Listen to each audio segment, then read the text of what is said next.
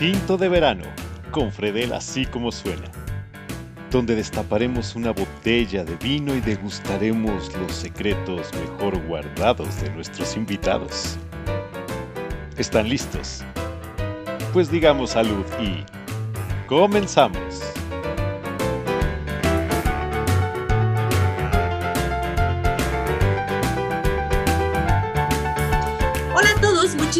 Gracias por acompañarnos una vez más en un capítulo más. Hoy vamos a platicar con una amiga, porque esta muchachita sí es mi amiga y alguien a quien admiro y quiero muchísimo. Es talentosa, es actriz, es cantante, es bailarina, estuvo en La Voz, estuvo trabajando en Broadway en West, Side Story.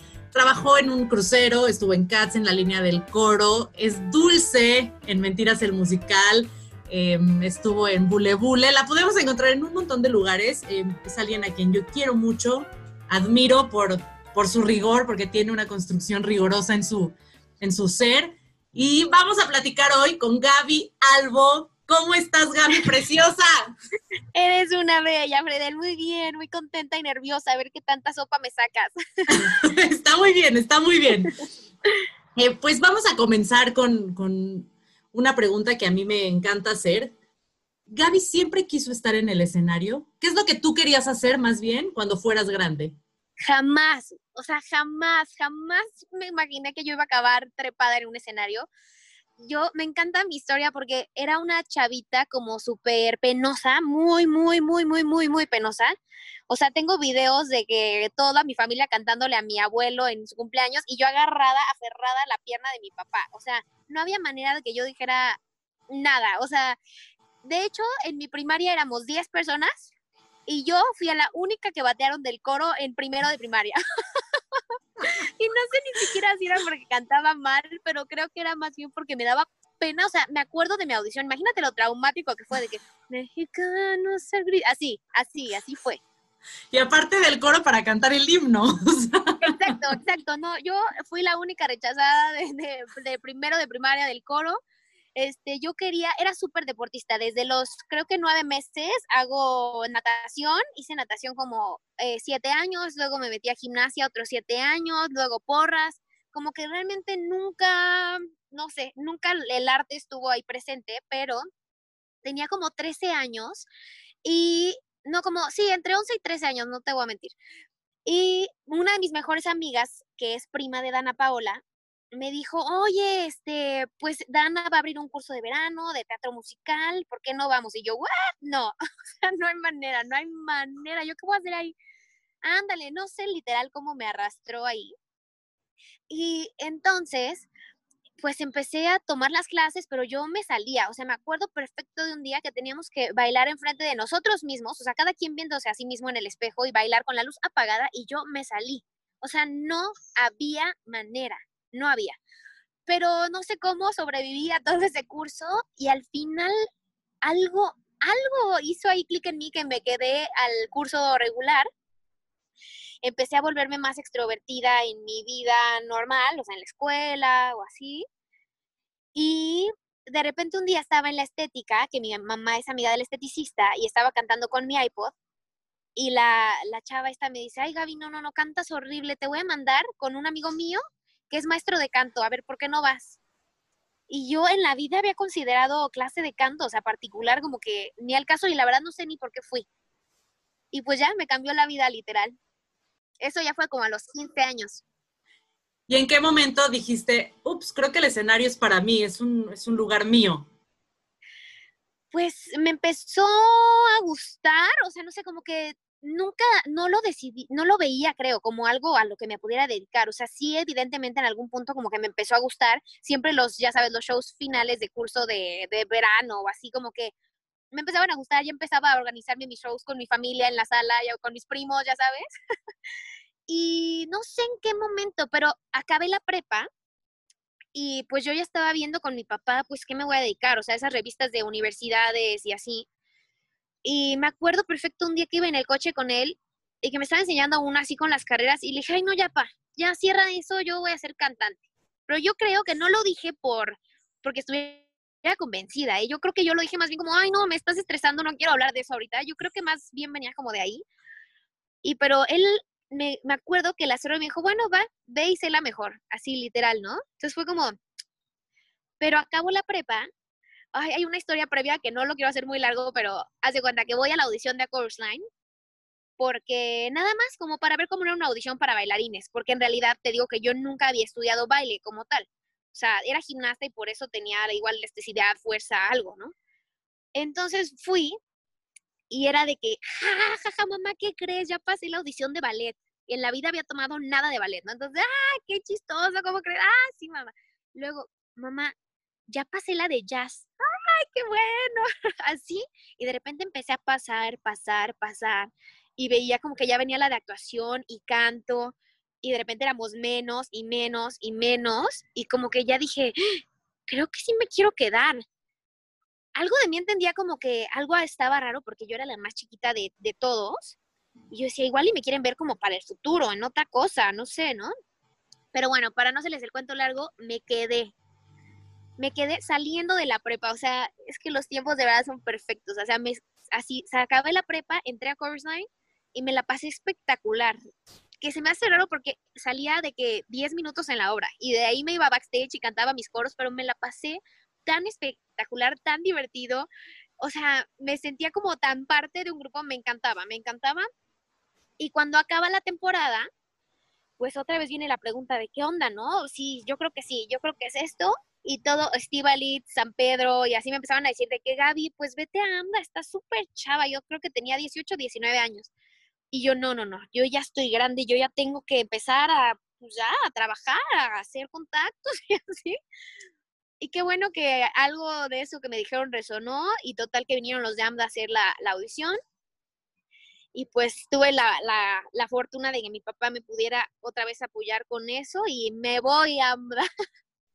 Y una vez que llegas a Nueva York, ¿cómo es tu paso por AMDA? Eh, yo he escuchado varias historias de personas que, no nada más en AMDA, ¿no? En general en escuelas en Estados Unidos, pues al ser latinos, sobre todo en el mundo de los artistas, muchas veces se fijan en tipo, quizá no en talento. ¿Tú tuviste algún, algún, algún tema al llegar a AMDA y al estar estudiando en AMDA con quizá el tema de discriminación por ser latina, por tu acento, por tu tipo, algo por ahí?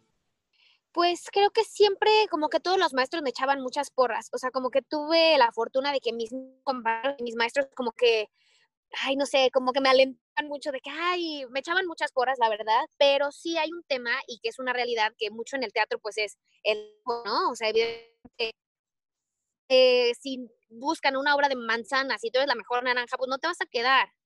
O sea, no te vas a quedar porque no entras ahí, ¿no? Entonces sí tiene evidentemente mucho que ver. Sí me estresó mucho el tema del acento, o sea, sí es algo como que en lo que ahí va, o sea, yo había clases de corrección de pronunciación y yo iba a todas, así tuviera que gastar mucho tiempo, como que no quería ser encasillada en eso, nada más. Sí, de repente, pues me ponían de que, obviamente, West Side Story para mis, mis números finales o como mis exámenes, haz de cuenta. Pero yo quería siento que tampoco es como que tengo un tipo así de que, híjole, es súper latino, o sea, como que puedo ahí medio pasar por hacer otros, otros personajes, entonces pues sí era algo en lo que quería trabajar mucho para abrirme puerta también por ese lado, ¿no?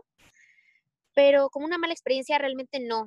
Creo que mucho también fue un proceso como personal, como que era un tema también como de que, fuck, mi papá está haciendo un esfuerzo enorme de pagar esto y hay mucha gente que no tiene esa oportunidad, entonces tengo que exprimirla al máximo. Entonces, este, ya sabes, de que me quedaba dormida, de que estaba exhausta de toda la semana y me despertaba a las 11 de la mañana y yo ya sentía angustia de, fuck, estoy, estoy desperdiciando y tengo, ¿a dónde tengo que ir? Tengo que ir al Central Park. Así si era frío, yo sentada en una banca porque pues tenía que ir al Central Park. O sea, como que me, creo que me presioné de más como que me presionaba para disfrutar, no sé si eso haga sentido, como que yo me sentía la única rara y les decía, y ni siquiera era algo como que pudiera poner en palabras, pero era como una angustia o como algo, como una sobrepresión sobre mí.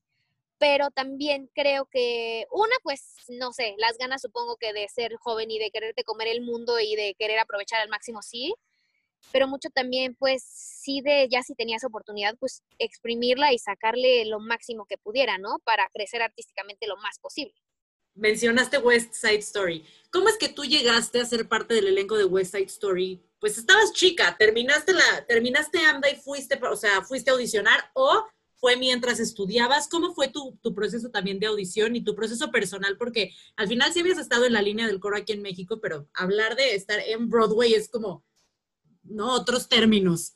Sí, no, no, no, no. Evidentemente, cuando estás en AMDA no puedes audicionar durante ese tiempo. Eh, para, exacto, como que la escuela no se queme y estar bien preparado y aprender lo más que puedas, ¿no? Etcétera. Pero justo a mí me habían dicho como, ay, estarías padrísima para ese personaje y wow, ojalá, y así como que todo en mi carrera lo escuché y lo escuché y lo escuché y justo cuando me graduó, así, otra vez, tiempos perfectos, salgo y así dos audiciones para West Side Story, una para el tour internacional y una para el National Tour, que era más, más que nada como el tour norteamericano, porque era no solo Estados Unidos, sino Canadá. Entonces, pues empecé, evidentemente fui a los dos, y en los dos empecé a pasar, pasar, pasar, pasar, pasar. Era un mundo de gente, o sea, es como una experiencia muy diferente a la de acá en México. Y pues yo iba con mis amigas, con las latinas que estudiaban conmigo, entonces también era un poco la presión como de que veía que las empezaban a cortar y yo, como que cómo les comparto mi felicidad de que sigo, sin sonar como que les estoy presumiendo, o sea, como que era muy extraño. Eh, total, que me acaban cortando del, del, de Europa y yo así, no manches, no manches, ya súper cerquita, ¿no? Entonces puse como que toda la carne al asador para la del tour norteamericano.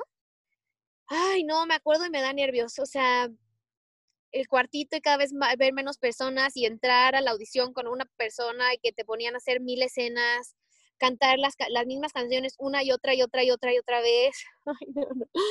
Pero me acuerdo perfecto también cuando me dijeron, ya, te quedaste, estaba ensayando, estaba entrando al ensayo para, para mi examen final de AMDA, así en una parte, como en el backstage, una parte súper oscura, y ahí me avisan y yo no sabía, como que ya después de así del nervio y todo, como que si gritar, si llorar, si sonreír, si decir, si no decir, como que no sabía cómo procesar esa información evidentemente sentí que se me salía el corazón de, emoción, como que dije, no puedo creerlo, o sea, voy saliendo de la escuela y me cae esto que está espectacular de aquí, o sea, como que ya ves tu vida ahí, ¿no? Hecha un éxito con solo una audición. Este, también tuve la oportunidad de, que, de ver la, la audición de los Tonys, como del, del personaje hombre principal, y eso me, me fortaleció, o bueno, me, me hizo entender muchas cosas de esto que decíamos, del tipo, ¿no? O sea, vi del otro lado de la mesa cómo funciona una audición y veía que había un chavo que cantaba espectacular, pero de repente había uno que se veía mejor y había uno que se expresaba mejor, entonces como que vi eso, muchas veces sales así de, no, lo hice terrible y ni siquiera, ¿no? ¿Me entiendes? Había, igual y si te salió un gallo, pero te quedaste porque das el tipo y ya, eso como que se me hizo muy, me dio como otro punto de vista sobre las audiciones y cómo veo el proceso de las audiciones después de, ¿no? Entonces estoy contenta de que haya sido como muy temprano en mi proceso para no caer en este autosabotaje, ¿no? De cuando te dicen que no en una audición. Decías que fuiste con tus amigas y al final, pues como hablábamos, como yo te decía, es una industria, sobre todo como entre actores, actrices, en donde suele haber pues mucha envidia en muchos casos. ¿Cómo es que toman tus amigas latinas y cómo permea obviamente en, tu personalidad y en tus miedos? ¿Cómo es que ellas toman que tú se hayas triunfado en, no recién saliste de la escuela y, bueno, no ya, vamos, estás en otras ligas? ¿Cómo, cómo lo tomaron ellas?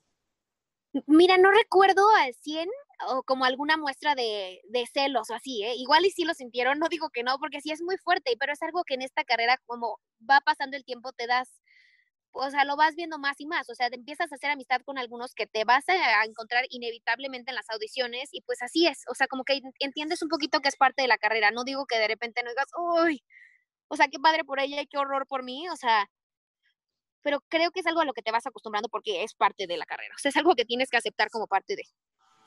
¿Qué es lo que más extrañabas cuando estabas en Nueva York y cómo fue que decidiste sí quedarte para hacer West Side Story cuando ya llevabas mucho tiempo lejos, ¿no? Y, lejos de la familia, y lejos de los amigos. Lo vi evidentemente como una oportunidad de oro, o sea, evidentemente nunca dije, ay no, que, o sea, sí da miedo porque como que sí soy mucho de la familia, como de que, ay no, y qué tal que algo pasa, a mi abuela creo que le había dado cáncer en ese tiempo, o sea, como que pues sí, como que te cuestionas mucho de no sé cuánto más, tiempo más los vaya a tener y yo acá afuera, pero evidentemente pues también tengo que ver como por mi vida y esto es una oportunidad que, o sea, única, o sea, no lo puedo dejar ir. y sí es un poco difícil a ratos, como que estás ahí ya estando en el tour, pues, este, ya estando ya, de repente hay días que dices, ¿qué es esto? Esto es un sueño, o sea, ¿en qué momento estoy en Canadá festejando mi cumpleaños, aunque sea lejos de mi familia, pero me acuerdo perfecto que ese día me escapé de la función porque estaba en, ¿en dónde? En Alberta, ay, no me acuerdo en dónde, Calgary. Y, y ahí era donde estaba la pista olímpica de, como de snowlet. Y, y, dije, no, o sea, ¿cómo estoy aquí y no voy a ir? Y es mi cumpleaños, entonces está muy mal que lo diga, pero me escapé. Dije que estaba enferma y me fui solita a aventar de ahí. Y fue lo mejor que pude haber hecho, lo mejor, lo mejor. Este, también evidentemente hay otros días que dices, ay Dios, ¿qué hago aquí? Son muchas horas de, como que me, me, seguía a veces un poquito como que atrapando ese sentimiento, te digo, de querer explotar. Entonces, si me quería quedar dormida en el camión mientras vamos de ciudad a ciudad, como que me sentía mal conmigo y decía, no, tengo que leer o tengo que dibujar o tengo que, ya sabes, como que sacar provecho de algo. Este, de repente sí, evidentemente extrañas a tu familia, en fechas evidentemente como Navidad o cumpleaños o eso, sí es inevitable de repente sentir como mucha nostalgia en mi caso. Este, pero eh, sí es de lo mejor, de lo mejor, de lo mejor que he vivido. Después de que termina West Side Story, tú regresas a México a empezar a trabajar, a empezar a buscar audiciones, o luego, luego, porque tú estuviste en un crucero trabajando, luego, luego te vas al crucero. ¿Cómo fue que tú llegaste a trabajar un crucero? Es muy complicado el tema de las visas en Estados Unidos. Entonces creo que regresé a Nueva York. Estoy casi segura que regresé a Nueva York y vine de vacaciones a México. Creo que eso fue lo que pasó, porque yo tenía mi visa de tres años para trabajar y dije, no, pues no la voy a desperdiciar si es tan difícil sacarla, si ya pagué abogados, y ya hice todo el, el show de los papeles y así, pues lo tengo que aprovechar. Entonces me acuerdo que vine a México solo como de visita, pero en ese, en ese tiempo, Carapia me invitó a un, como a un evento de caridad para juntar dinero para una chava que necesitaba un respirador o alguna cosa así. Y, y, no sé, ni siquiera lo conocía muy bien a él ni nada, era vecino de mi tía y por eso como que, no sé, no sé, pero me invitó, fui, canté y fue en el Teatro 2 de Quirós.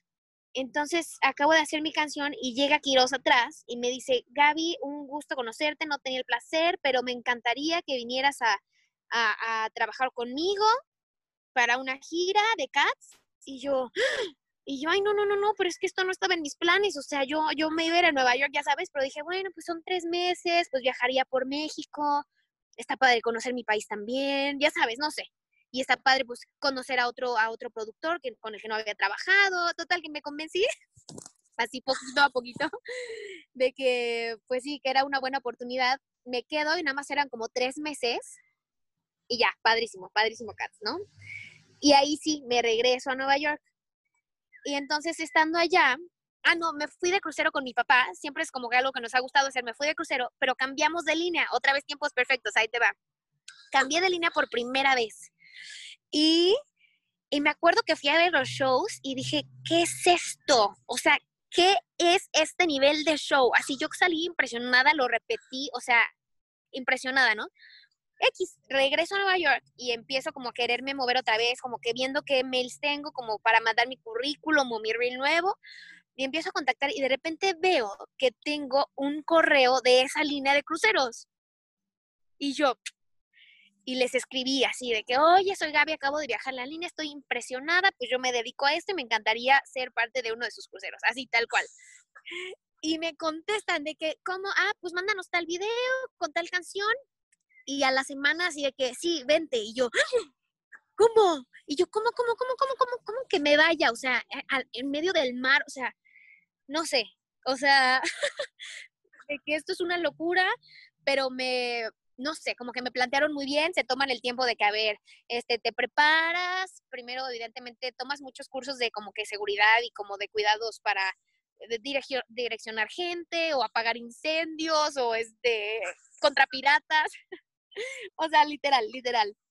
Entonces ya me explicaron bien ese proceso, me dijeron que después eran como mes y cacho en, en Tampa, en donde ensayas, y luego ya que te avientas como siete meses en el mar, más o menos cuáles son las cosas que tienes que hacer, tus horarios, que se puede, que no se puede, que te puedes poner, que no te puedes poner, o sea, es, es otro mundo literal, ¿no?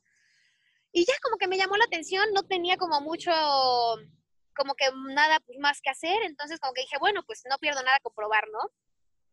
Y entonces, este, pues me, ah, ahí en ese tiempo ya estaba con Carlita. Eh, ahí ya la conocía, entonces sí fue un poquito como de, como de que, oye, me ofrecieron esto, ¿cómo ves? No, pues no, si tú te vas, yo, pues no, no te voy a esperar, o sea, no es como que te vayas una semana, o sea, no. Pero yo también por otra parte decía, no, ahorita estoy muy chava, no me puedo como que ya enfrascar en algo y dejar pasar esta muy buena oportunidad, ah, ya sabes, por algo que no sé siquiera si vaya a prosperar, o sea, como que tenía ahí un debate muy cañón en mi cabeza, que ni siquiera me hizo como emocionarme tanto de cuando me dijeron que sí me había quedado, porque sí había un, como que sí había un pesar en el corazón, la verdad, de que, hoy, hoy, hoy, estar sin comunicación tanto tiempo, pero en fin, me fui. Creo que tengo mucho eso, creo que sí suelo ser un poco como egoísta a veces, o sea, como que sí pienso casi siempre primero en mí. A mí no me parece que esté mal, creo que es también parte de, la personalidad y creo que al final llegamos al mundo solos y nos vamos solos y si no vemos por nosotros, pues nadie más lo va a hacer. Pues sí, creo que sí comparto, comparto eso que dices. Entonces, pues dije, sorry, everybody, me voy. Y me fui y fue, no, no, no, no, mi trabajo favorito de la vida. O sea, me muero por regresar a un crucero. O sea, me encanta, me encanta. Conocí gente como de todos lados del mundo. Viajé a lugares padrísimos. Ganaba muy bien. Este, comía gratis, no pagaba renta. como cantante tenía mi propio, mi propio, ¿cómo se llama? No se llama camerino, ay, ¿cómo se llama? Mi propio, bueno, cuarto, se me olvidó ahorita, camarote, y tenía una ventanita que era lo máximo, que tenía vista al mar, o sea, a mí todavía me tocaba arriba del mar, y entonces podía pasar horas así, me hacía bolita, y estaba el círculo, yo veía el mar, o sea, como que soy mucho de la naturaleza y todo, me, me escapaba ya al área de huéspedes, o al spa, porque mi es amiga de la del spa. Entonces me dejaba ir cuando no había tanta gente y me, me, me, sentaba ahí a ver el mar y a leer y a meditar y de repente me subía así en las mañanas a, a, ver el amanecer, así en medio de la inmensidad. Era, es de lo mejor, de lo mejor de verdad que he hecho. Tanto así que regreso, se acaba mi contrato y al poquito tiempo me ofrecen otro. Y yo, no, ahora sí me van a mandar a la super fregada. O sea, ¿cómo le voy a salir con el chistecito en especial a Carla de que pues ya me voy a ver? O sea, no, y pues que me vuelvo a ir. me vuelvo a ir, pero justo ya había estado a México y había audicionado para La Bella y la Bestia, que es de los shows que muero, muero, muero por hacer. Y me había quedado del cover de Bella que evidentemente, pues, lo, o sea, de alternante, alternante, al final negocié hacer el alternante y me habían dicho que sí, dije, no, ya, y aparte era gira, y dije, no, no, no, yo tengo que hacer esto, ¿no? Entonces, cuando acepté el segundo contrato de crucero, nada más lo acepté por cuatro meses, porque iba a regresar a... Pues bueno, regresé y se canceló el show. Y dejaste la vida de crucero atrás, no regresaste a un crucero dejé la vida de crucero atrás, exacto, con una pena en el corazón porque ese crucero justamente era alrededor del mundo. O sea, mis amigos se fueron literal alrededor del mundo. No lo puedo creer. Y dime una cosa, viviendo en un crucero, porque, pues bueno, estás completamente desconectada del mundo. ¿Hace cuántos años fue? La comunicación no era igual que como es ahorita de inmediata. ¿Qué fue para ti en lo personal? Independientemente de si te gustaba el trabajo, si no te gustaba el trabajo, bueno, evidentemente sí te gustaba, pero independientemente de la parte laboral, en lo personal, ¿qué fue lo más difícil para ti de estar desconectada del mundo, desconectada de tu familia, de Carla? sí, al final pues estás en medio de la nada, o sea, sí padrísimo ves el mar, pero pues también desequilibra las emociones un montón. Estás muy sola de pronto porque pues sí tienes a tus amistades del barco, pero pues necesitas tu tiempo para ti y cualquier cosa pues no, no está tu, tu, tu, tu familia. ¿Qué fue para ti lo más difícil de haber estado desde ese lado?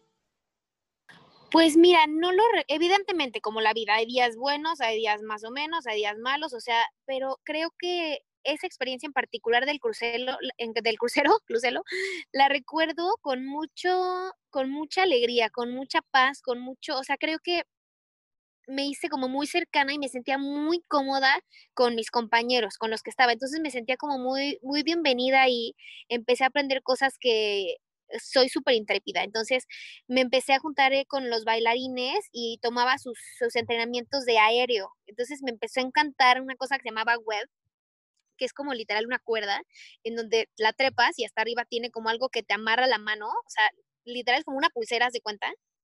Y alguien abajo le empieza a vueltas y tú sales así volando, literal, así alrededor de una cuerda, no sé cómo no vomitas ahí todo, pero es padrísimo. Y no sé, como que me sentía muy parte de, o sea, me sentía muy a gusto en el grupo y creo que eso hizo todo mucho más fácil. Sí hay días que extrañas a tu familia, sí hay días que, ah, bueno, también descubrí una forma, porque el internet es carísimo allá. Entonces había una forma como de, ya sabes, los trucos que te van diciendo y como que podía mandar mensajes de texto, como sin que me los cobraran por mucho tiempo. Entonces, pues así le, así le hice y pues ya evidentemente igual, o sea, navidades, cumpleaños era difícil, pero, pero no, realmente creo que es una experiencia que guardo así con mucho, mucho, mucho cariño. ¿Cómo fue que lograste mantener tu relación con Carla? No sé, creo que tuvo mucho que ver ella, ¿eh? La verdad. O sea, ella, a ella le preocupaba mucho que pues estoy en constante contacto con muchísima gente ahí, o sea, conoces gente todo el tiempo, literal, cada semana hay gente nueva, y pues el encierro, no sé, pues puede traer este desesperación, ¿no? Y, y no sé, creo que sí fue como una onda de las dos, no sé, no, no se dio nada ya con alguien más y acá, pues ella cooperó muchísimo, sí creo que de repente me desconectaba y eso para ella era muy frustrante porque creo que aparte ella era muy celosa en ese tiempo, entonces sí le costó, realmente creo que todo el trabajo se lo echó ella, o sea, sí es gran mérito de ella. Yo sí trataba de estar en contacto ahí en lo que podía, compartirle lo que podía, pero para ella es muy importante como la, presencia. Entonces, pues más bien pregúntale ella cómo le hizo, cómo le hizo, porque sí, no, no sé cómo lo logró, la verdad, hasta la fecha. Me sorprende. Y porque además siguen, creo que eso es algo que se puede rescatar y es de la importancia de ser como perseverante en todo. Creo que a lo largo de esto que hemos platicado, que ahora vamos a seguir, pero hemos visto justamente lo que decía, el rigor que tienes en tu construcción, desde lo laboral hasta lo personal, como, pues sí, si sueñas con algo, ahí vas, tocas la puerta y, lo logras, y también en el caso de tu relación, ¿no? Con Carla, que ya llevan un montón de tiempo y, creo que me puedo imaginar que, quizá tu relación era de lo que más extrañabas mientras estabas en el crucero. Sí, sí, pero al mismo tiempo soy como un alma muy libre, o sea, no era algo como que estuviera pensando todo el tiempo, como que estaba muy contenta de que siguiera, evidentemente, pero no era algo como que me limitara en de que, ay, no, es que quisiera, o sea, como que disfrutaba mucho el momento. Hubo también muchas oportunidades en que fue, por ejemplo, con su familia viajó conmigo, o sea, creo que yo trabajar ahí nos abrió oportunidad de vivir cosas muy padres que si yo no hubiera estado ahí, no las hubiéramos vivido, o sea, nos fuimos de que a África, o sea, ¿me entienden? Como que sí nos dio cosas después de lo difícil que sí es estar em, separadas, pues nos dio cosas que también se te van a quedar en el corazón para toda la vida, la verdad. ¿Qué es lo que más te quedas del crucero, de tu vida en el crucero, lo que más atesoras? Me dices eso y literal, o sea, como que no me viene algo en particular, nada más me viene como el sentimiento, como un sentimiento como de mucho agradecimiento, como de mucha diversión, como de mucha añoranza también, o sea, a mí me dicen regresa y regresaría, ¿me entiendes? O sea, es como, padrísimo, como mucha libertad.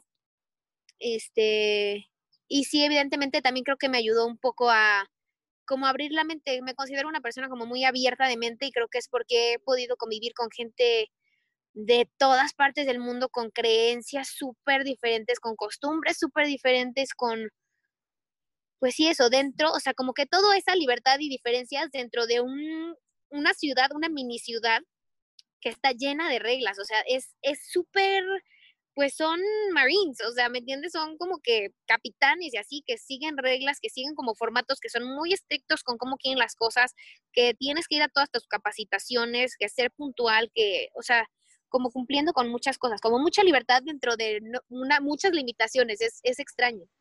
Y esto ha construido, tener esta experiencia ha construido tu disciplina. Al final, pues eres una persona libre, pero eres muy disciplinada en lo que haces. ¿Crees que tiene que ver que la disciplina que ahora tienes con aquella experiencia de haber convivido con, con personas en un barco? Bueno, en un crucero. Fíjate que se me hace muy interesante que digas eso, porque sí soy muy disciplinada, pero creo que eso es algo como mío, o sea, como que creo que como que soy más determinada, o sea, como que si digo, eso quiero, como que a ver cómo, o sea, como que soy muy perseverante en ver cómo lo voy a hacer, pero también me gusta, ahorita que dices la otra parte, o sea, soy muy de que me gusta mm, romper las reglas, o sea, como que soy súper de que no pases por ahí, ay, y si paso, ¿qué pasará? O sea, sí soy muy así, entonces no sé si disciplinada sea la palabra, porque sí me gustaba mucho no desafiar a la autoridad, no, no creo que vaya por ahí, pero de repente como entre como entre travesura o no sé, como que sí me gusta de que hace cuenta, ¿por qué no me puedo ir a solear en donde están los huéspedes? Y me, me, me escabullía por ahí y iba, o sea, ya sabes, como que ese tipo de cosas. Pero no creo que sea nada grave, o sea, sí creo que es como algo nada más como de mi espíritu aventurero, pero sí soy como muy, muy, mm, ¿qué te dije? Como muy perseverante. Sí, disciplinada, supongo, pero muy más que eso, perseverante.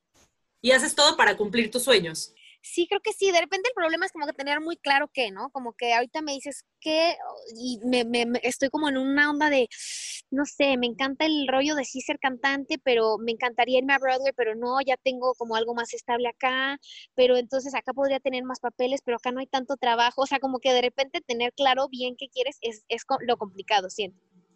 Una vez que regresas a México, ¿cómo le haces para reconstruir tu vida? Porque finalmente cuando te vas de viaje, te vas a trabajar, sales del país por un tiempo, la vida no te espera, nadie pausó para esperar a que Gaby regresara. ¿Cómo fue para ti retomar a tu familia, retomar a Carla, retomar a los amigos, retomar lo laboral? ¿De qué manera lo manejaste?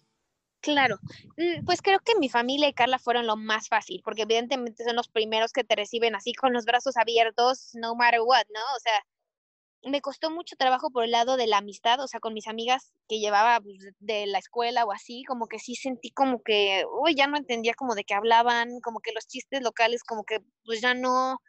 Entonces, como que ese tema sí me costó mucho, mucho, mucho, mucho, hasta hace recientemente como que ya, como que digo, ay, ya, ya la siento otra vez como más cercanas. Pero sí me costó mucho, mucho eso, como que tenía un, como una batalla en la cabeza de que es que ya no empato y pues si ya no empato con eso, ¿para qué lo sigo buscando? Pero pues también como que un poquito la añoranza de lo que fue, como que te hacía querer seguir buscando eso. Y si no, también el miedo de, no, es que si no son ellas, ¿quién? Me voy, ahorita no conozco a nadie, me voy a quedar solo. Creo que también eso como que influía un poco en mi cabeza. Entonces sí, creo que eso fue de los temas más difíciles de volver. Y también por otra parte en lo laboral, como que yo dije, no, voy a regresar y todo el mundo me va a querer contratar, o sea, esto va a ser, ya sabes, o sea, yo me sentía una fregona y no, como que no, no fue tan rápido, la verdad, como que sí fue un poquito de que, ay, no, y ahora hay meses en que no estás trabajando, y hoy, ¿qué hago? Y que cada quien debería buscar, me regreso, no me regreso, o sea, como que mucho ese dilema en la cabeza, hasta que llega lo de La Voz México, que fue, creo, lo primero que salió. ¿La voz fue lo primero que hiciste cuando regresaste? Creo que sí.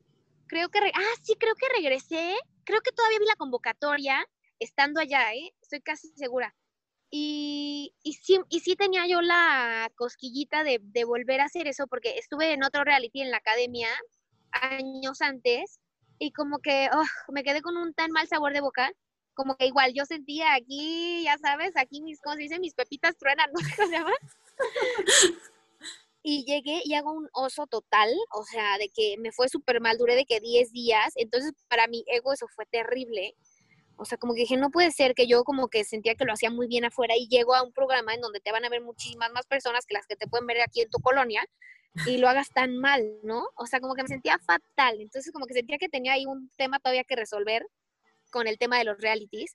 Y entonces dije, bueno, está padre que ahora que volví, o sea, sería una muy buena plataforma porque sería como que reconectarme con pues con gente del medio, con mi público, con, ya sabes, con, con público, gente, productores, este, compañeros, como que con muchas áreas que me podrían beneficiar pues para trabajar acá, como para abrirme trabajo acá. En eso ya iba a acabar mi, mi visa de trabajo, también eso influía. Entonces, este, mm, ¿qué pasó? Ah, pues entro a la voz también porque soy muy determinada, porque yo estaba vetada en Televisa. ¿Por qué estabas vetada en Televisa? Porque estuve en TV Azteca.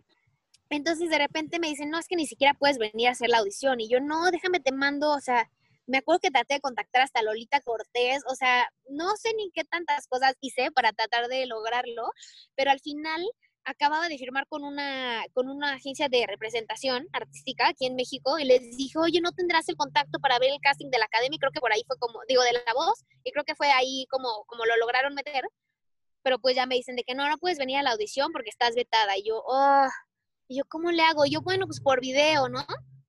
Y ya mandé el video y les gustó y me dijeron, ok, mándanos otro, pero ahora cantando en español. Y bueno, ya me mando otro en español, ¿no? Y pasó el tiempo, pasaron como un mes y cachito, yo no sabía nada y de repente no sé por qué hablé, hablé con la agencia y me dicen, oye, si nada más recuerda que, que tienes tales fechas bloqueadas, ¿no? Yo de que, ¿por? Pues porque te quedaste en lo de la voz y yo, no me habían dicho. y yo, ay, no, no, no. Entonces como que me entró nervio, emoción y todo. Y ya, pasa el tiempo, me hablan, este, y son los peores nervios que yo he sentido en toda la existencia. O sea, no, no, no, no, no, no, no. O sea, me quería morir. No sé por qué, porque ni siquiera es como que haya tanta gente en el set. O sea, no sé, pero yo creo que tenía mucha presión de que tenía que limpiar mi reputación pasada del otro show, ¿no? Entonces, pues empecé mal porque llega mi canción de audición, que era una, una canción con la que no me sentía tan cómoda, ni tan a gusto, ni me representaba, ni me quedaba cómoda, o sea, nada. Pero, y entonces me gana el nervio, me gana la adrenalina y lo hago un poco, un poco mal. Pero de churro, yo creo que le gustó a Laura Pausini la canción, o sea, no creo que haya sido mi interpretación, la verdad, y, y se voltea a ella. Entonces, pues ya digo, bueno, ya aseguré mi, ya aseguré mi, mi, pase, pero no es posible que lo hayas hecho mal otra vez. O sea, ¿en qué momento, Gaby? ¿En qué momento? Ponte las pilas, ya sabes, como que me dio muchísima frustración y mucho coraje. Y ya, sigo, y la siguiente prueba era una canción pop. Y yo casi no canto pop, o sea, como que no sé, no, no, no, no, no sé, que no siento que tenga el estilo, como que no es algo que tenga como muy practicado, ¿no? Y me ponen contra una que es una bestia en pop. Y yo, ah. Entonces llegaban los, los ensayos y yo de que no, no, no, no, no. O sea, recuerdo que hasta me daba pena como que hacerlo full out, como que me daba pena que me viera, entonces yo todo lo marcaba así chiquitito y dije, no, no me voy a dejar vencer así. O sea, no, no, no voy a hacerlo lo mejor que pueda. Entonces un día me fui a mi casa, ya como que solita, y dije, a ver, aquí le puedo hacer así, aquí a ver cómo, cómo eh, acomodar esto vocalmente para que suene no tan teatro musical, y cómo le voy a imprimir mi esencia, o sea, qué de las herramientas que tengo me van a ayudar para hacer lo mejor que pueda con esto, que igual y no es fuerte, pero que, para hacerlo muy bien, ¿no? Y entonces, este, me acuerdo que en el último ensayo que tuve así enfrente de todos mis demás compañeros, dije, lo voy a echar todo, no voy a guardar nada y sí, o sea, como que fue un cambio, como que ya todos decían, no, pues evidentemente le va a ganar Elia a Gaby, ¿no? Y como que ese día sí fue como, no sé, no sé, como que lo, lo sentí, lo sentí en el grupo así clarísimo y llegué muy, pues como muy motivada, a esta chava le dije que estaba, o sea, antes de pasar, como que le dije que estaba muy contenta de que me hubiera tocado con alguien tan fregón, que eso es algo personal como que un avance personal muy grande, porque yo no era generalmente como de decir, oye, qué bien lo haces en, en cuestión como artística, no sé, como que no tenía la, no sé, no sé, la humildad, no sé, no sé ni siquiera cómo decirlo, el valor o la costumbre de felicitar a alguien que lo hiciera bien cuando era como competencia conmigo, ¿no? Entonces le dije que, que estaba muy contenta de que me tocara con alguien tan fregón, que fuera lo que fuera el resultado, había valido muchísimo la pena y que yo estaba muy honrada de cantar con ella, ¿no? Y ya, este, pasamos y sí me ganó, pero fue así, yo me acuerdo de ese día, yo me sentía la rockstar más rockstar del mundo, o sea, yo dije, triunfé muchísimo, aunque pierda, gane, o sea, lo hice espectacular, o sea, me sentía muy bien conmigo misma, y, pero sí me gana y para mi, mi suerte me salva Maluma, ¿no? Como que eso me deja eh, seguir en el programa y como que seguir retándome yo y como que también demostrándome y demostrándole a la gente como que podía hacer más cosas. Sí, el tema eterno con ellos fue de que yo quería cantar pues como cosas de teatro musical o cosas como de jazz y ellos me decían de que no, nadie conoce eso, eso no pega, eso no jala y si no jala pues la iban a cambiar y nosotros necesitamos audiencia, ¿no? Entonces como que ese fue un tema constante ahí y que canté Somewhere Over the Rainbow como que una media, una canción que me gustaba mucho, nunca es como que la hubiera cantado, pero pues está, pues no sé, era algo con lo que me sentía cómoda, que era como un tema importante porque mi abuelito acababa de fallecer y como que era su canción favorita. Y además, este, pues la gente la conocía, entonces fue padrísimo, también una muy buena experiencia. Y luego ya en la semifinal, que fue lo máximo que llegué en esa competencia, que fue New York, New York, que de hecho yo les decía, no, es que esto, ah, me habían puesto la de Habana, una, na. Y yo de que, güey, no, no, no, no, ¿cómo voy a cantar eso en una semifinal? O sea, ¿qué canto de eso? Entonces yo no, puede ser de que Habana, ya me estaba este, imaginando unos gritos por ahí para agregarle, porque dije, no, no, no, ¿cómo voy a competir con eso? Es una competencia de canto, ¿no? Y dije, oh, que me pongan una coreografía así cañona y como que me, me enseñaron un poquito ese lado, como que, que cante y que sea como una parte show y algo así, ¿no? Pero por mi fortuna, a los como dos días de que fuera la grabación, me dicen, no, te vamos a cambiar la canción. Y queda esa, ¿eh? ¿no? De New York, New York. Me la ven bailando solita y me dicen, no, es que necesitas bailarines. En las semifinales todavía no usaban producción ni bailarines ni nada. Entonces, pues ven el numerito y me dicen, no, creo que este se amerita y así dos días antes igual montamos la coreografía con, no sé, eran como 10 bailarines y padre. Me acuerdo que no me quedé con un sabor de boca así de que, ay, triunfé muchísimo. O sea, como que creo que estaba un poquito mucho en mi cabeza ese día. Como que ya que lo veo, digo, no estuvo mal, pero sí como que había detallitos que dije, ay, esto pudo estado mejor, esto. Pero finalmente es como de que, bueno, lo hice bien, creo que era lo que quería mostrar, no me voy como en el otro programa, ¿no? De que, oh, o sea, no, en los suelos, ¿no? Como que dije, no, creo que enseñé lo que, o sea, vine a hacer lo que tenía que hacer y estoy bien y estoy contenta y ya. Evidentemente, si me preguntas si hubiera gustado llegar a la final, pues sí, obvio, pero, pero finalmente creo que me voy contenta con lo que hice, o sea, mostré lo que tenía que mostrar, como que por ese lado me voy tranquila. ¿Tú crees que es un concurso, La Voz, que ya está decidido quién va a ganar? ¿Crees que, o sí es un, un concurso bastante transparente? Ah, no sé qué tanto puedo hablar de eso. Evidentemente todos dicen que es como súper transparente. Ya después me enteraba por, por ejemplo, mi familia que vio cosas ahí como medio raras atrás, de cuenta. Decían que tenían, un día antes le enseñamos el numerito a los coaches, así tal cual iba a ser. Y ellos tenían como un cuaderno con la foto de cada participante y ya ponían como palomita o no, o así, ¿no? Mi familia estaba justo arribita de Maluma, que te digo que tienen una, una libretita con tu foto, ¿no? y cada nombre decía tú sí, tú no, porque lo presentamos un día antes. Entonces ellos ya pues ya tenían idea de qué iban a ver para que el día del programa pues yo creo que fuera más rápido, no sé. Y entonces mi familia alcanza a ver que yo sí pasaba y de hecho la mamá del chavo que me ganó estaba al lado y como que comentaban de, bueno, pero no importa, tu hija es muy buena y pues ya ni modo, no sé qué. Y que justo antes de que yo cantara, no me acuerdo si antes o después, creo que antes, el productor se acerca con Maluma y empiezan así como a, no, no sé si discutir, pero como que a tener algo ahí tenso, ¿no? Y que entonces todavía le hablan a Laura Pausini, de, a ver, ven, y que empezaron ahí a platicar los tres, y sí, que no, que no sé qué, no alcanzaban a escuchar, que, pero que Maluma se quedó como molesto, y cantó, y ya no pasó, ¿no? Entonces fue como, ¿what? O sea, en la libretita decía que sí y hasta la mamá había dicho, no, pues mi hijo ya no va a pasar. Entonces como que fue de que, wow, wow, wow, pues quién sabe qué pasó, ¿no?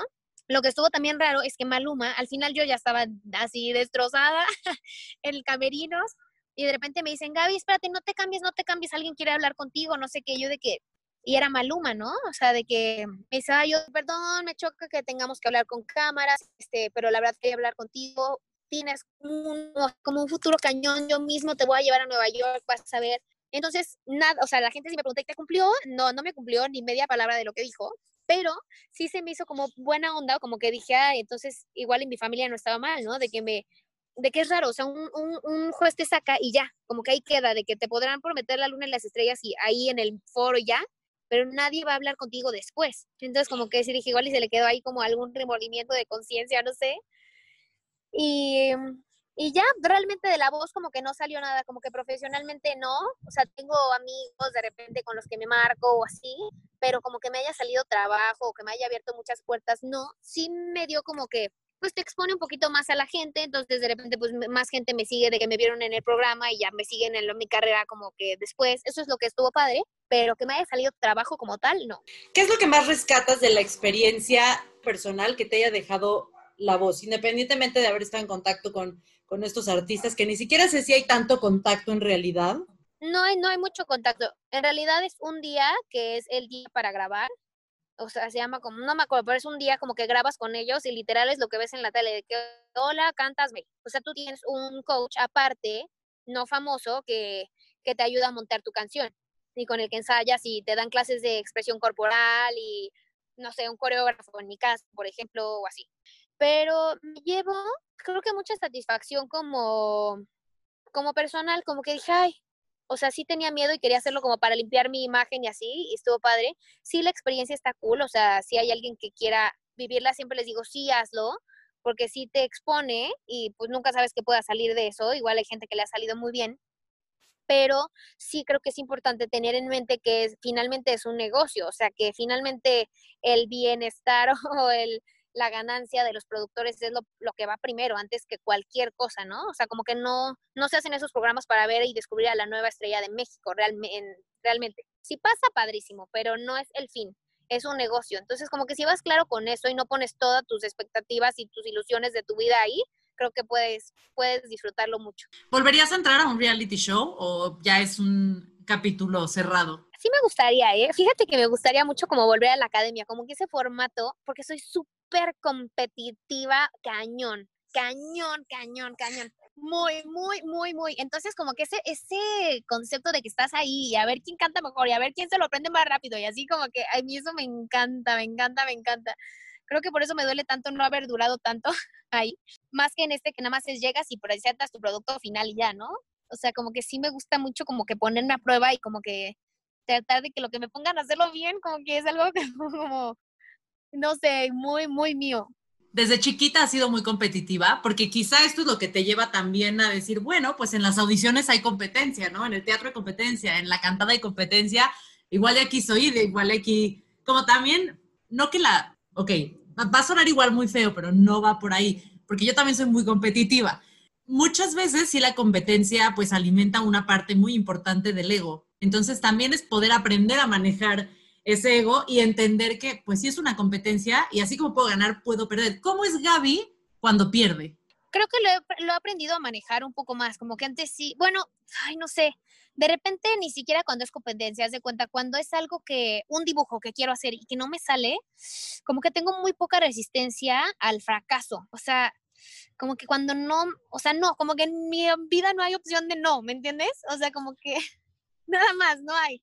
Pero sí también siento que tengo como la parte de humildad, no es como que vaya a ganar y que como que lo use como un arma de que, ah, aquí mi, o sea, no, como que no lo uso creo por ese lado, creo que es mucho como para mi ego, pero mío propio y como mi satisfacción personal y ya, o sea, no es algo que use para humillar a alguien más, ¿me explico? Como que a veces hasta me da pena, a veces es que esto es raro, porque a veces hasta como que me da pena decir, puedo ser buena en esto o demostrarte que soy buena en esto porque también siento que puedo hacer sentir mal a alguien pero al mismo tiempo tengo que hacerlo bien, o sea, ya sabes, como que tengo ese dilema. Porque además tienes mucho esta construcción de ver por el otro, como de lo que haces al servicio de, de, quizá no al servicio de la humanidad, pero sí piensas mucho en ti, lo dijiste al principio de la entrevista, sí piensas mucho en ti, pero también piensas en no, en no hacer sentir mal al otro, así como no compartías con tus amigas en AMDA como, ay, sigo avanzando en la audición porque, híjole, no se vayan a sentir mal.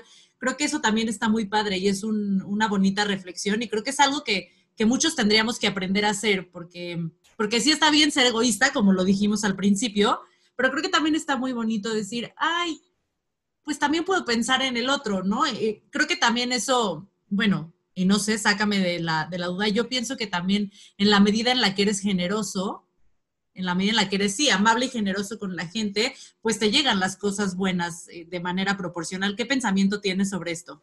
Ay, no sé, ahorita estaba, estabas hablando y estaba reflexionando algo que a ver si no se me olvida, porque primero, sí sí, sí, sí, siento que es algo como muy parte de mí, no, como que el conflicto tampoco es parte de mi vida, o sea, no, no me gusta entrar en conflicto, siempre lo voy a evitar, siempre lo voy a evadir, pero también siento que no es como que algo que cultive para que pase, o sea, como que no, eso trato de no. Pero, y sí soy como mucho también de meditar y como de hacerme coco wash como bonito, como para tratar de estar en armonía con, con todo lo que hay a mi alrededor, ¿no? Y entonces creo que eso permea a que si soy buena en algo, no te quieras hacer, hacer sentir mal con eso. O sea, creo que va por ahí. Pero espérate, tenía una reflexión, espérate, espérate, espérate. Ponle pausa, ponle pausa, espérate. tuve, tuve así como un mal viaje de repente, mientras te oía, como que dije, no sé si finalmente sea como una cosa muy animal dentro de mí, como de que te voy a demostrar que puedo hacer esto muy bien, no para hacerse sentir mal, sino pero como algo de supervivencia, como de que es que conmigo no te puedes meter, ya sabes, y como que de ahí ya no, como, no, no, no, esto va a sonar muy feo, pero no sé si como marcar una superioridad, pero como para que no me vayas a pisar, ya sabes, como para... como defensa, como en defensa. Puede ser, ¿eh? puede ser, no, no sé, es algo que ahorita que estabas hablando como que me llegó a la cabeza, no sé, no sé qué tan de raíz sea algo de eso. Ya sabes, como no mostrar alguna debilidad, pero y, por, y soy linda, pero también te hago saber como que, que no soy débil. O sea, ya sabes, no sé si venga como un mal trip por ahí. no, creo que está bien, creo que sí entiendo a lo que te refieres, porque también quizá viene un poco de defensa, ¿no? Como en, híjole, conmigo no, y que también está bien por el tipo de industria en la que trabajas, que es justamente lo que quiero tocar ahora, porque trabajas en una industria en donde hay constantes no, no, no, no, no. ¿Cómo es que maneja Gaby? ¿Cómo es que tú manejas en lo personal tantos no y que no permee obviamente en tu, en tu seguridad y que no alimente tu inseguridad? ¿Cómo es que le haces? ¿Algún secreto nos quieres decir? ¿Qué será? Mira, fíjate que creo que lo de la seguridad más bien lo, lo, como que nunca me he sentido insegura con mi arte porque siento que es algo que, que para lo que trabajo, o sea, me entreno para ser constante, para tener un nivel y para no quedarme. O sea, como que eso es lo que a mí me da seguridad en lo que hago. Eso.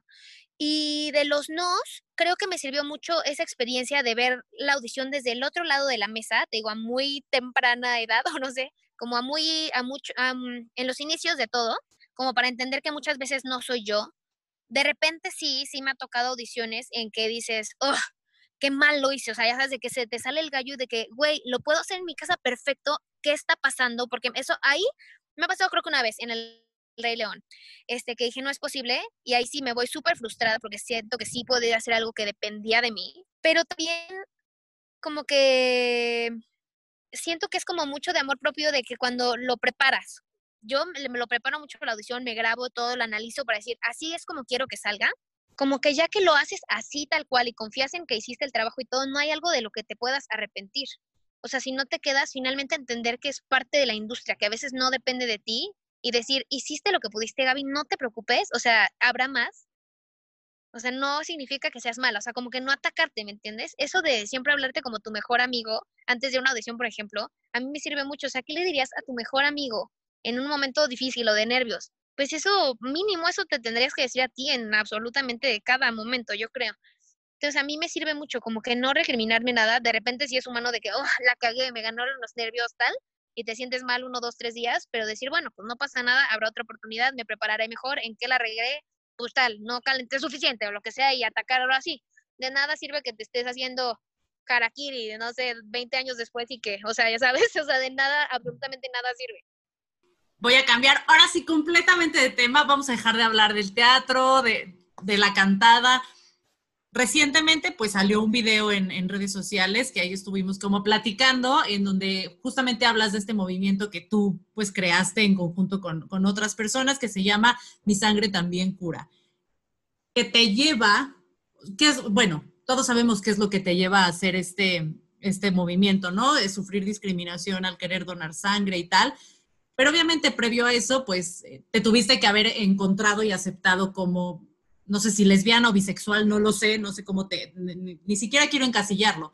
Pero a mí me gustaría saber cómo fue la experiencia para tu familia con tu salida del closet, ¿no? De pronto un día llegaste con Carla o tuviste más novias antes, llegaste con tu primera novia. ¿Y qué, qué dijo tu familia? Porque yo, por lo que escucho, pues tu familia es una familia como muy abierta en donde las las empujan a cumplir sus sueños, a ser felices. Entonces, ¿fue un tema en tu familia tu salida del closet?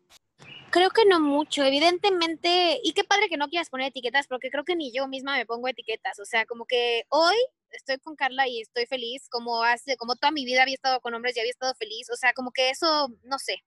Hace poquito estuve justamente derivado de la campaña en una plática con una señora que es mamá de un, creo que es un niño trans, y me llamó muchísimo la atención porque les, les cuestioné esto. Le dije, ¿por qué, ¿por qué las etiquetas? O sea, si justo luchamos contra que no haya etiquetas, que no haya diferencias, que no haya, ¿por qué decir soy esto así, no? Y la señora me contestó que era para, para identificar las necesidades de esa persona en particular. Y yo, ¡ah! Dije, ah, ok, pero por ejemplo, eso en el caso de un baño, o sea, algo tan básico como un baño de niñas o niños, ¿no? O sea, nada más te sirve para identificar las necesidades o las legislaciones para este tipo de personas. Eso fue un paréntesis, pero bueno, en mi familia, este, mm, mira, como que siempre había andado con hombres toda la vida y, había tenido relaciones súper bonitas. La verdad es que no guardo como que alguna que diga, puta, fue traumática y por eso dije, no, hasta aquí. O sea, realmente fueron poquitas las que tuve, no muchas, pero muy bonitas, muy duraderas, muy, muy padres, la verdad. Pero de repente sí como que entró esta como curiosidad, o sea, como que yo decía, ay, antes no me lo planteaba, ¿eh? ni siquiera, pero de repente como que, ay, ¿cómo sería? ¿Cómo sería? No sé, como que me empezó a llamar la atención. Y, pero yo decía, no, yo creo que algo serio jamás, o sea, como que no, cuánto esfuerzo y con la sociedad, o sea, no, como que igual y nada más ahí hay unos besos en algún antro y ya, como que hasta ahí yo pensé que eran las posibilidades. pero, pero, este, un día, este, yo tenía la relación, una relación anterior de Carla pero como justo me había ido a, AMDA y como que venía, iba y venía mucho, o sea, como que él empezó a como que a formar evidentemente también su vida y cuando yo llegaba pues yo sentía que ya no me ponía tanta atención, como que pues estaba enfocado ya en su vida, porque como dices, la vida no para, ¿no? Entonces para mí eso fue como, estoy llegando y no me hace caso y como que eso nos empezó a distanciar, pero no como en una manera de que falta de amor ni nada, ni de cariño, nada más estábamos tomando caminos diferentes, tan tan, así lo puedo explicar. Y yo estaba platicándole esto a un amigo en tour, en el tour de Cats, así en el camión. Y, y de repente le dije, ay, ya, pero como que he tenido curiosidad. Le digo, bueno, ya preséntame a alguien. Me, se quedó pensando, dijo, ay, creo que tengo la persona perfecta para ti. Así inició todo eso, ¿no? Y yo me acuerdo que fue como como todo nuevo, pues literal era como un descubrimiento constante y yo, yo me sentía como una niña de tres años, así súper emocionada, como que sentía que el corazón me iba a explotar, o sea, hasta como que me dolía el corazón de lo que estaba sintiendo. Muy extraño, muy extraño. Y entonces como que digo, bueno, no sé si eh, por mi curiosidad o por nada más querer, ay, no sé si por mi necesidad de querer descifrar qué estaba pasando dentro de mí, como que buscaba más y como que dije, bueno, si lo voy a experimentar, quiero experimentarlo bien a full. Y pues bueno, así acabé andando con Carla y llevo cinco años y medio con ella. Evidentemente, muy, muy a los principios, como que yo siento que no puedo mentir, o sea, siento como que si me ves, mm, vas a saber perfecto lo que tengo, ¿no? Entonces, como que no, no, no, no, yo no podría estar así como con mi mamá o con mi familia y estoy con una amiga, o sea, no, no había manera, eso no, no, no era posibilidad. Entonces, como que muy a principios de que empezábamos a salir, le dije, Carla, me encantas, necesito saber si esto es mutuo, porque para mí eso necesitaría como que tener unos ajustes en mi familia, hablarlo con mi familia, terminar mi relación ya como que formalmente. Entonces necesito saber. Así fue como se lo planteé y no me dijo nada. No me dijo nada, nada, nada. Entonces ya como que estábamos pagando el estacionamiento. Entonces cada quien se sube a su carro. Le digo, oye, no sé cómo llegar a mi casa.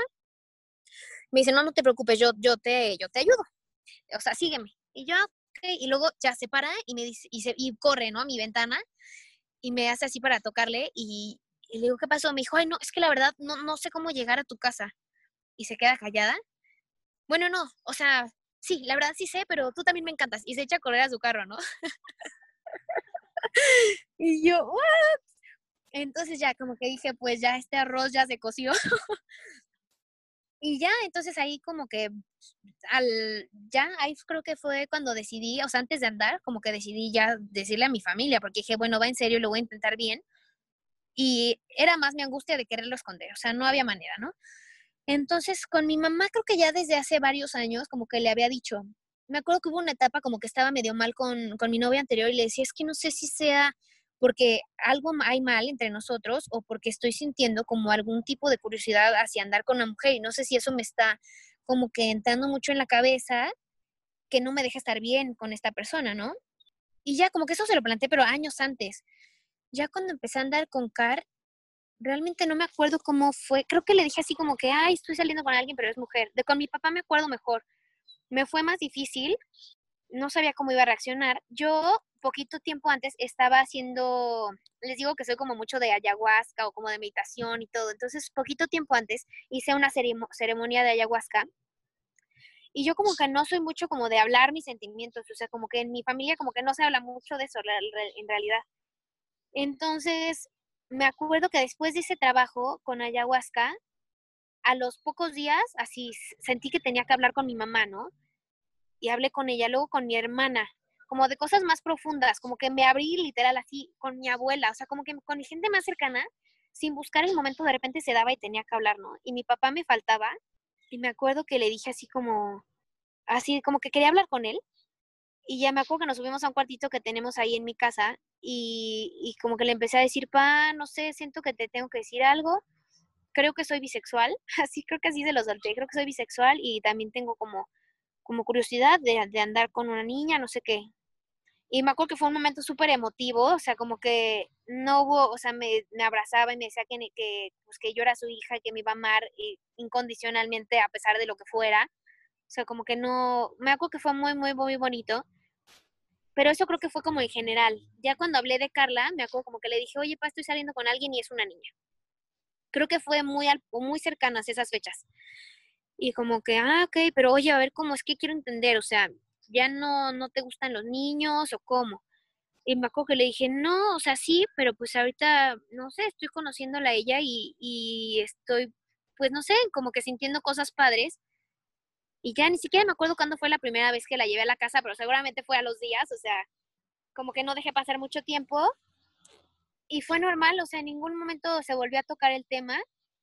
Sí, después me acuerdo como que, y yo entiendo, como que había un poquito, yo creo que de resistencia, porque me decían como que, bueno, no es como que tengas que estarlo publicando en redes o así.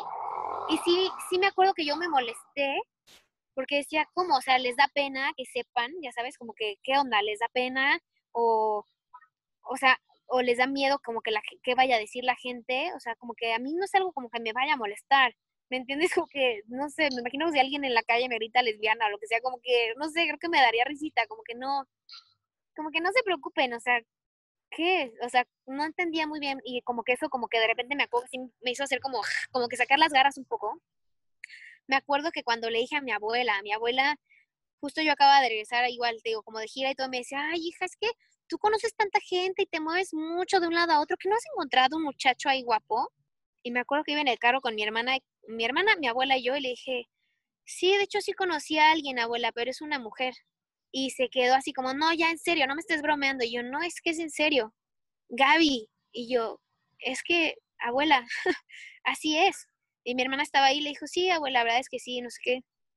Y como que ella fue la que más le costó, pues evidentemente, ¿no? Son creencias como pues ya más, más mmm, conservadoras, no sé, ¿no?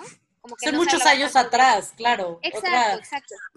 Entonces, como que por una parte yo, pues sí me sentía dolida, como de, ay, como que sentí rechazo por una parte, pero no es como que de repente, ay, te voy a dejar de hablar, o sea, no, no, no. Pero como que de alguna manera, pues tú esperas así como que casi, casi te aplaudan, ¿me entiendes? Y pues no, muchas veces la gente tiene que vivir su proceso y es algo que he aprendido con el tiempo, de claro, si cada quien tiene su proceso como en años o lo que sea, en descubrir qué está pasando y aceptarlo y todo, aunque no tendría que ser ya un tema que sea como de que lo voy a sacar, o sea, es algo que pues es como que me volví vegana, ¿no? Y no, no tengo que, que anunciar en las redes o así. Este, pero para mucha gente todavía pues le cuesta trabajo porque es algo a lo que apenas está empezando a exponer o con lo que apenas está teniendo contacto o, ajá, oposición, no sé. Y entonces como que ya muchos años después dije, claro, es respetar también el proceso de esas personas. Si yo ya viví el mío, ahora ellas tienen que pasar un tiempo para vivir el suyo y está bien, como yo espero, respeto de su parte, pues yo tengo que respetar también ese proceso. Así. Y, y ya como que con el tiempo evidentemente la conocieron y pues tú la conoces, a mí me parece la mejor persona del mundo. y como que pues creo que eso ayudó, como que vieran que me adora por sobre todas las cosas, que es súper detallista conmigo, que me apoya en lo que yo quiera hacer, que me haya aguantado irme de crucero, que me vaya a visitar con su familia, como que creo que son, cosas, que es lo que dice mi mamá, o sea, yo sí es una, una ruptura de creencias, o sea, desde chiquita nace tu hija y te la imaginas creciendo, conociendo a su príncipe azul, teniendo hijitos y así. Entonces, una ruptura de creencias, sea la que sea, es difícil y te va a mover y te va a costar tiempo asimilar, pero finalmente lo que quieres es que tu hijo sea feliz. Y si yo la veo feliz, entonces yo estoy feliz. ¿Qué es para ti la felicidad? ¿Qué es para mí? Pues creo que estar como con, eh, contento, ¿no? Estar como, ¿cómo se dice? Como estás complacido, como estás como satisfecho con lo que tienes. Creo que estar como mucho en el momento presente, como es que siento que a veces dices, ay, voy a agradecer las cosas, ¿no? Y como que, ay, agradezco tal, pero a veces, y todos creo que lo hemos sentido o espero, como que sientes una expansión en el corazón de, ah, ¿no? o sea, como que eso, o sea, siento que también, como yo me hago mucho coco wash de esto que hemos como estudiado mucho, que se llama el curso de milagros, lo estudié un rato con mi mamá, que me hizo clic muchas cosas, como que, que cambiar la forma de pensar, o sea, no pensar que la vida te pasa, sino que tú desde un lugar como muy inconsciente, como que formas tu realidad y que es muy importante tomar conciencia y tomar responsabilidad de lo que nos pasa, porque es muy fácil, este, como que juzgar, ¿no? O quejarte de que es que esto me pasó, pero como que echarle más reflexión de a ver, ¿por qué me pasó? ¿Qué aprendí? O sea, muchas veces lo que la gente dice que es su peor maldición, o sea, un cáncer, por ejemplo, lo que sea, muchas veces y mucha gente te lo platica es la mejor bendición o lo mejor que les pudo haber pasado, ¿no? Entonces, como que tratar de ver las lecciones de la vida, saborearla tal cual venga y, o sea, ah, ya sé, esta definición me gusta. Como que encontrar la perfección detrás de todo, confiar en esa perfección detrás de todo, lo que sea te aparezca, creo que es la felicidad. Si tú tuvieras a Gaby de 10 años enfrente de ti ahorita, ¿qué le dirías? ¿Qué consejo le darías? Le diría que no tema ser como auténtica, o sea, que realmente esa va a ser su carta fuerte, como que ser lo más transparente posible y que confiar que esa autenticidad y todo es como que suficiente, lo que la va a hacer brillar en la vida literal, que escuche su corazón siempre, porque siempre él tiene la razón, o sea, siempre que algo te dice una vocita que te dice que no, por ahí no, por ahí no, o sea, ya sabes, relajarse, o sea, como que no tomarse las cosas tan en serio, como que fluir como con eso que te digo, o sea, confiando en la perfección de todo, creo que va a ahorrar mucho, como mucho mm, sufrimiento, ¿no? Como muchas veces pelearte con la realidad porque crees que lo que debería hacer sería es otra cosa y no. O sea, como que confiar y fluir con lo que está pasando, creo que da mucha paz en general. Y ¿qué más? Como tratar de ser tu versión, o sea, tratar de recordarte siempre que te levantes, como ser la mejor versión de ti. Creo que eso está bonito. Gaby, muchas gracias por regalarme un ratito de tu tiempo.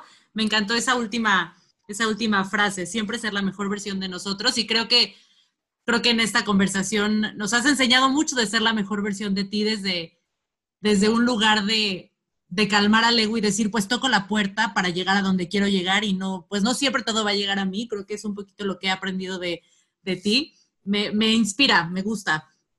Y, y pues sí, la, la, manera en la que tú ves las cosas. Yo siempre digo que Gaby es una persona muy contenta, muy feliz, muy alegre, y, eso se contagia, y creo que se contagia incluso en, el, en, simplemente escuchar como tú, digo, las personas que nos están escuchando no te pueden ver, pero yo sí te puedo ver ahorita, y, y sí, al final creo que, pues esa energía bonita que tienes, pues creo que transmitírsela a la gente y compartirla con la gente, creo que es, está increíble.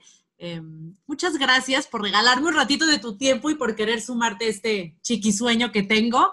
Y, pues nada, gracias. Está padrísimo, Bredel. Yo estoy muy honrada de que quieras que yo comparta un poquito de mí, que sea parte de este chiquisueño que va a ser muy grande, vas a ver. O sea, me encanta que hagas las cosas porque, como me dijiste, por regalarte algo a ti, creo que eso es importante que toda la gente busque. Y creo que compartiendo y abriéndonos y así pues no sé, como que se, el mundo será más bonito, literal, así lo pienso. Entonces, gracias por este, por este ratito de introspección y todo, y de compartir. Qué rico estuvo, qué rica plática. Te mando muchos besos, te quiero y, gracias, gracias por, por estar al pendiente. Yo también te quiero, Fredelsi, éxito. Amigos, nos vamos. Muchísimas gracias por escucharnos. Yo soy Fredel, así como suena. No olviden darnos follow en Instagram en tinto de verano-podcast. Adiós. Gracias por tomarse este tinto de verano con nosotros. Hasta la próxima.